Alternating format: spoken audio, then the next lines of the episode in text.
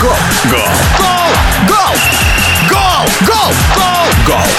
Гол! Гол! Гол! Голопом по Европам!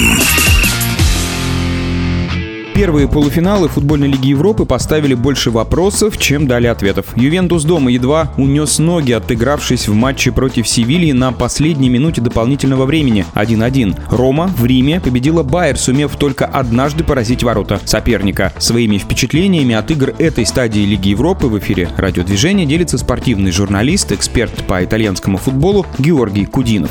Перед матчем созванивался с Черчесовым, который играл против Байера. Он сказал, что Рома примерно так и будет играть, как она играла. Забил у них парень молодой, который, по-моему, как раз римлянин. Ну, а Байеру не дали разбежаться, хотя несколько моментов было. В общем, как оно должно было, так и случилось. В ответном матче будет сложно, потому что Байер очень интересная команда, я их живьем видел в Будапеште. Классные ребята там играют. Но и надо будет Роме опять автобус ставить и рассчитывать на контратаки, на то, что Дебала может что-нибудь создать. В общем, шансы есть в финале сыграть. У Ромы там ситуация, конечно, сложная, да, им трудно в четверку попасть, но выиграть тоже там пара-то будет здоров, Севилья и Ювентус, правда, там совершенно непонятная ситуация с Ювентусом. УЕФА там на него зуб имеет, могут дисквалификации там подвесить. То есть пока вообще непонятно, допустят ли Ювентус до Еврокубка в следующем сезоне. Поэтому вдвойне для Рома важно выйти в финал, потому что если финал, допустим, будет Рома-Ювентус, а Ювентус потом туда не пустят, то для Рома, конечно, это будет фантастический исход. Там надо еще пободаться в Германии, ну а Ювентус вообще на 97-й минуте отскочил добавленную минуту к 6 добавленным минутам. Вообще абсурдная совершенно ситуация. Я думаю, Севилья там очень не недовольны. Мы знаем, как Севилья играет в Лиге Европы, поэтому там вопрос тоже финалиста открыт еще. В эфире спортивного радиодвижения был журналист Георгий Кудинов.